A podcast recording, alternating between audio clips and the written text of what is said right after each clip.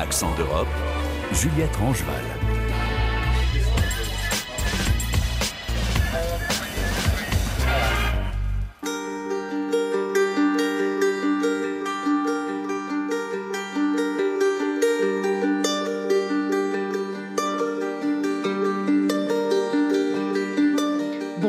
Des dégâts estimés à 34 milliards de dollars après le séisme du 6 février qui a frappé la Turquie et la Syrie, faisant plus de 50 000 morts, et le président turc Recep Tayyip Erdogan qui demande pardon pour des retards dans les secours.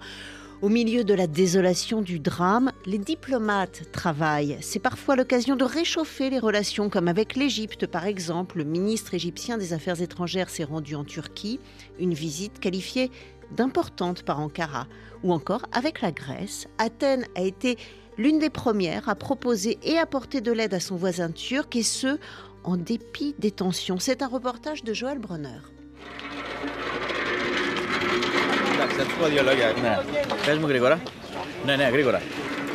Sur les monceaux de couches pour bébés, ou les dizaines de cartons de tomates en conserve, trône un même logo, celui de la Croix-Rouge grecque.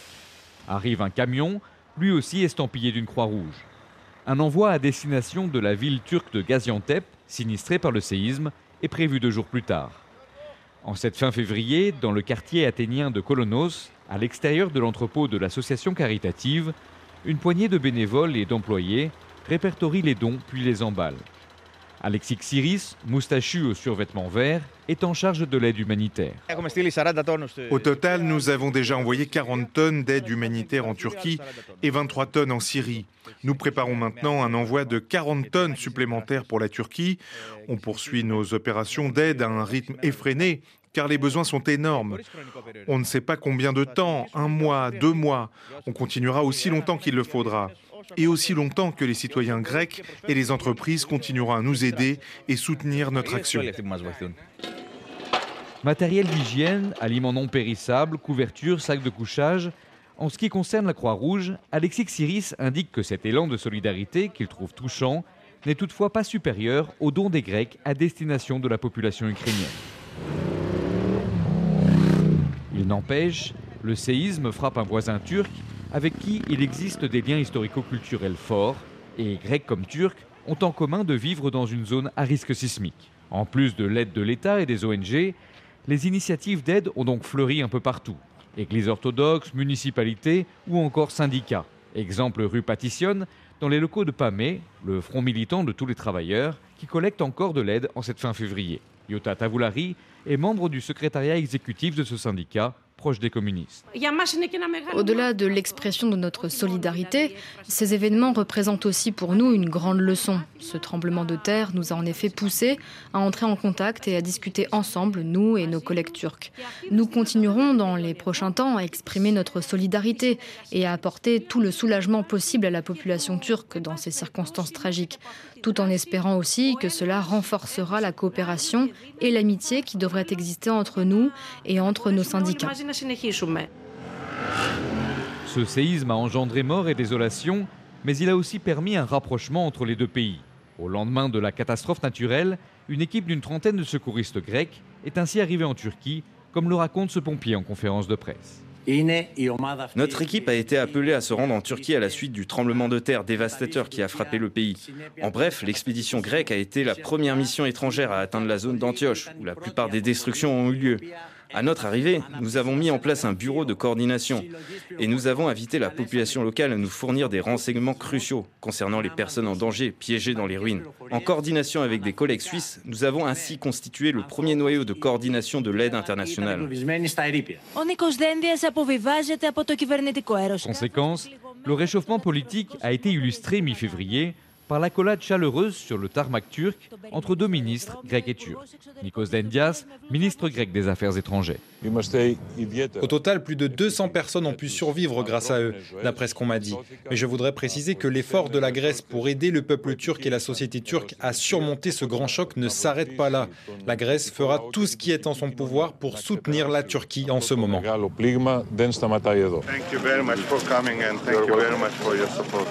Et Mevlut Cavusoglu, son homologue turc, de lui répondre Il est bien sûr très important de s'entraider dans les moments et les jours difficiles, mais nous ne devrions pas attendre un autre séisme pour améliorer nos relations bilatérales.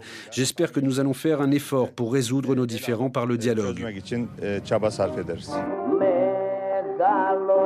Le terme de diplomatie du séisme avait déjà été utilisé en 1999 pour décrire le rapprochement entre Athènes et Ankara, après deux tremblements de terre en août et en septembre, faisant plus de 17 000 victimes côté turc et plus d'une centaine en Grèce un mois plus tard. 2023 est cependant une année électorale de part et d'autre de la mer Égée. Reste donc à voir si le réchauffement en cours survivra à la rhétorique nationaliste des mois à venir.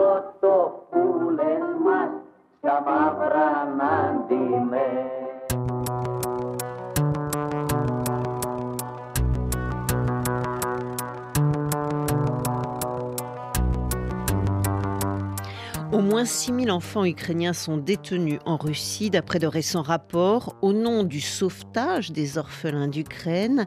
Maria Lvova-Belova, la commissaire aux droits de l'enfant de la Fédération de Russie depuis 2021, est la cheville ouvrière d'une politique de transfert d'enfants ukrainiens vers la Russie, une pratique qui relève du crime de guerre selon le droit international. Juliette Gerbrand.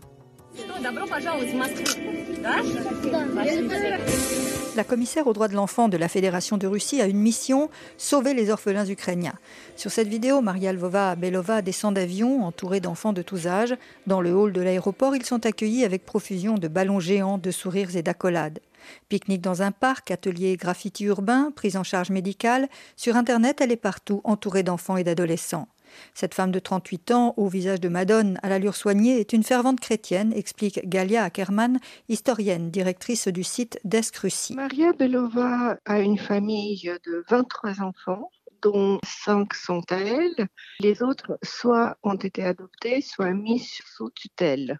Donc, ça en fait une figure euh, très symbolique d'une femme modeste qui vient souvent couverte d'un fichu comme des femmes croyantes euh, orthodoxes qui prône donc la famille saine, la charité, etc., etc. Mais euh, derrière cette façade euh, se cache une réalité probablement moins rose. De nombreuses organisations ont documenté des transferts forcés et des adoptions d'enfants en violation du droit international. Selon le laboratoire de recherche humanitaire de l'Université américaine de Yale, plus de 6000 enfants de 4 mois à 17 ans ont été déplacés en Russie ou en Crimée. Ancienne professeure de guitare, mariée à un pop, Maria Lvova-Belova incarne cette politique. Elle prétend sauver les enfants pour les placer dans des foyers, ensuite pour les faire adopter. On donne immédiatement aux enfants le passeport russe.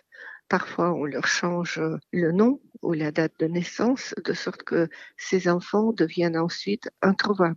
Janine Di Giovanni, directrice du Reckoning Project, documente elle aussi les enlèvements pour les soumettre à la justice nationale ou internationale.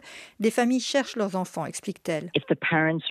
Quand les parents passent par des camps de filtration, des bus emmènent parfois les enfants, qui sont emmenés de l'autre côté de la frontière jusqu'à Rostov et prennent l'avion pour Moscou ou d'autres villes. Autre cas de figure, les enfants qui étaient placés en institution. Quand Mariupol est tombé, ces institutions ont été ouvertes et les enfants emmenés. Certains sont orphelins, mais beaucoup ne le sont pas. Leurs parents sont vivants, mais avec la guerre, il y a tellement de déplacés internes qu'on ne sait pas où ils sont. Maria Alvova-Belova elle-même a adopté un adolescent de 15 ans. Sur son compte Telegram, elle explique qu'au début, lui et ses camarades parlaient mal du président russe et chantaient l'hymne de l'Ukraine. Mais dit-elle, je vois sous mes yeux comment cette intégration commence à se faire. Pour Galia Ackerman, on efface leur identité. L'adoption des enfants, ça sonne euh, toujours très noble. En fait, euh, on sait qu'il y a plusieurs camps de rééducation parce que les enfants, à partir euh, de l'âge scolaire, ils ont déjà une identité formée. C'est les enfants qui ont commencé à apprendre l'histoire de l'Ukraine, le folklore populaire, les chansons, enfin. Et brutalement, on lui arrache tout ce qu'il a su jusque-là et on lui inculque une autre histoire, une autre culture. Maria Lvova-Belova est aussi fine politique. En 2008, elle fonde une organisation de charité. En 2019, rejoint la hiérarchie du Front populaire pan-russe, fondé par Vladimir Poutine, puis le Parti Russie Uni et devient sénatrice. Elle est considérée par Amnesty International comme responsable de crimes de guerre et placée sous sanction par de nombreux pays occidentaux.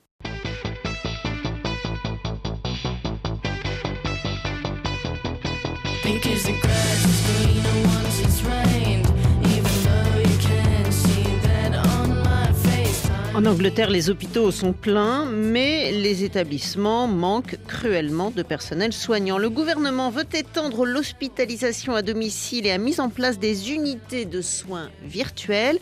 On appelle ça des virtual wards. On en parle avec Marie Billon. Bonjour Marie. Bonjour Juliette. Vous êtes notre correspondante à Londres. C'est quoi une unité de soins virtuels Alors c'est tout simplement aider le patient à être suivi chez lui. Il ne faut pas imaginer plein de malades ensemble, bien sûr, comme dans une vraie aile d'hôpital. Chacun est chez soi et communique avec une équipe de soignants qui, eux, sont dans les locaux hospitaliers ou bien travaillent dans des filiales du NHS, le service de santé public. Environ 10 000 patients ont été traités dans des unités de soins virtuels en décembre 2022. Ce sont les derniers chiffres disponibles. Colette Millière en fait partie. Elle est suivie chez elle pour insuffisance cardiaque depuis février 2021. Elle parlait à la BBC. Chaque matin, je devais faire prendre ma tension, mon poids et d'autres choses. Ensuite, je partageais les résultats à l'équipe d'infirmiers qui me suivaient. S'ils détectaient un souci ou que quelque chose les inquiétait, ce sont eux qui m'appelaient. Et vice-versa, si je n'étais pas sûre de quelque chose, je pouvais les appeler. Pour les autres types de maladies qui peuvent être traitées dans ces virtual wards, comme l'asthme, le diabète ou bien des maladies pulmonaires par exemple, chacun est censé recevoir le matériel adéquat pour partager les informations utiles, voire vitales. Est-ce que l'usage de ces unités de soins virtuels est controversé? Alors, il faut savoir que ce n'est pas un concept tout neuf. Il a au moins 10 ans au Royaume-Uni. Ce qui change, c'est que le gouvernement voudrait que, en Angleterre, 50 000 personnes soient traitées chaque mois dans ces unités virtuelles dès l'an prochain. C'est une augmentation de 500% par rapport donc à décembre dernier. Juan Ponce Laplana, ancien infirmier des services de soins intensifs du NHS, aujourd'hui devenu formateur, a participé à la mise en place d'une de ces unités virtuelles il y a 10 ans dans le nord de l'Angleterre. Ça marche plutôt bien jusque-là. Le patient est indépendant tout en étant rassuré du suivi, mais ça permet aussi de détecter tôt s'il y a détérioration. C'est ce dont on a besoin. C'est bien qu'il réalise que l'utilisation des nouvelles technologies peut contribuer à limiter le nombre d'admissions ou d'appels aux pompiers. Mais il faut que les moyens suivent et surtout, bien sûr, que le patient ait toujours quelqu'un pour lire et interpréter ses résultats et agir en cas de besoin. S'il n'y pas la main-d'œuvre, le patient, voyant que ses résultats ne sont pas bons, va s'inquiéter, appeler les services d'urgence qui vont lui dire d'aller à l'hôpital. On se retrouve à la case départ et je ne vois pas d'où cette main-d'œuvre pourrait venir. Actuellement, il y a 50 000 postes d'infirmiers à pourvoir et la médecine de proximité est déjà exsangue.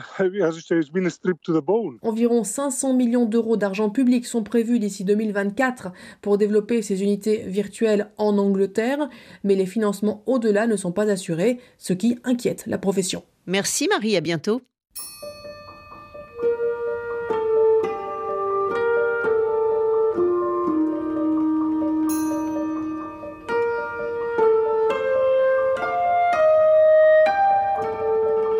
Le salon de l'agriculture se tient jusqu'à la fin de la semaine à Paris. L'agriculture, c'est un secteur clé en France qui fait l'objet d'un documentaire réalisé par quatre étudiantes en agronomie.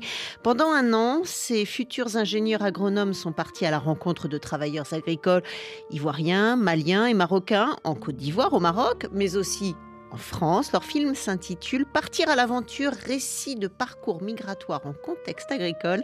L'une des co-réalisatrices, Colombine Proust, est au micro de Léa Lisa Westerhoff.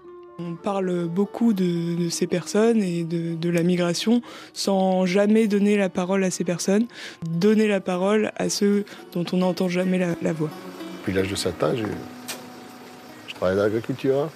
Depuis que je peux, depuis que je peux travailler à 7 ans, on rentre à l'école. Moi, à 7 ans, j'ai commencé à travailler. Bon, j'ai commencé à aider mon père. Et après, mon père est arrivé en 1981. Il est venu ici à travailler en France. Et c'est moi qui ai resté pendant 5 ans à, faire travailler à la, maison pendant que mon père n'est pas là. Je dois voir, je dois voir, je dois voir 15 ans, 14 ans. Le travail agricole, il est assez invisibilisé et peu, très peu valorisé. Ça, c'est vrai pour des agriculteurs français ou pour des, ouvriers agricoles issus de la migration. Et c'est d'autant plus vrai pour les produits agricoles qui viennent de, l'étranger, comme enfin, le cacao, on n'imagine pas du tout comment s'organise la filière. Dans le milieu agricole, les producteurs, honnêtement, c'est difficile de nous faire entendre. C'est difficile parce qu'il y a tellement d'intermédiaires. Aujourd'hui, nous transformons plus de 50%. Selon les statistiques, 40 à 50%. Ça a apporté quoi à nous, producteurs que nous sommes? C'est les mêmes multinationales qui ont construit les usines. C'est Pierre qui, achète pour donner à Paul. Nous, on en tire quoi? Or, si c'est nous-mêmes on est soutenu dans la transformation, cette valeur ajoutée va venir améliorer nos conditions de vie. Mais malheureusement, voilà. Il y a tellement de freins, comme on le dit. Un pays, depuis les indépendants, on produit cacao. Il n'y a même pas école de chocolaterie en Côte d'Ivoire. Est-ce qu'on trouve ça normal? En tant que futur ingénieur agronome, est-ce que cette problématique des droits du travailleur agricole, est-ce que vous pensez qu'elle est assez euh, mise en avant? Je pense qu'il y a une grande méconnaissance euh, de la part de la société civile et c'est vraiment pas, normal parce qu'on on achète tous les jours euh, ces produits-là et le travail agricole il est difficile. Ben, en Côte d'Ivoire c'était euh, difficile car euh, non mécanisé et ça requiert beaucoup beaucoup de main d'œuvre et c'est physiquement difficile. Au Maroc c'était pareil parce que et c'était dans des productions assez intensives. Dans le film on voit des travailleurs marocains qui trient les courgettes. Ben, c'est un travail qui ne se fait que à la main qui est fatigant et ça amène à des troubles musculo-squelettiques. Enfin, il y a plein de. C'est physiquement difficile le travail euh, agricole. C'était un des objectifs de votre film aussi de, de sensibiliser sur ces questions-là? Nous, notre souhait, c'était vraiment de mettre en lumière ces personnes, ces différents récits migratoires en contexte agricole et de vraiment donner la parole à, ces personnes parce que on en entend beaucoup parler dans l'actualité sur les réseaux sociaux de la migration et souvent euh, dans des termes pas très pas très joyeux. Mais qui a déjà parlé à une personne immigrée? Bah personne parce que avec euh, ce contexte social il y a une grande euh, frayeur et méconnaissance comme du travail agricole et qu'on avait envie de lever ce voile et que des personnes nous racontent leur histoire. Colombine Proust avec Léa Lisa Vesterhoff.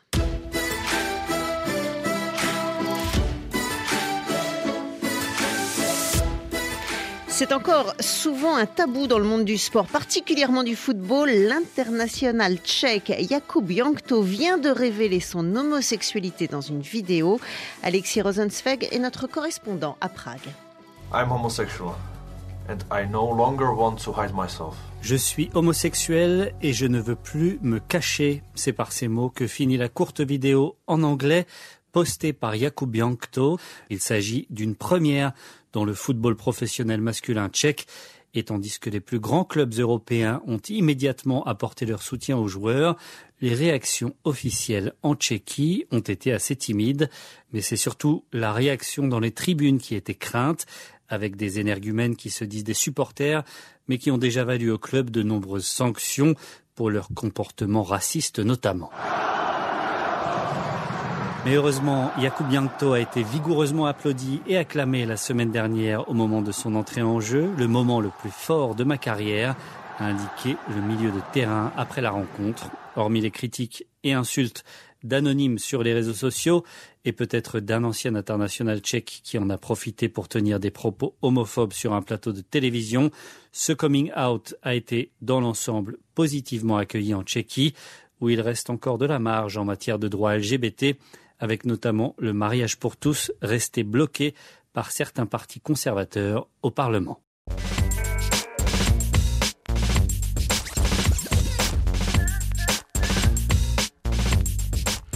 Accent d'Europe à la réalisation, Guillaume Buffet. Vous retrouvez le podcast sur RFI.fr ou sur votre plateforme d'écoute préférée. À bientôt.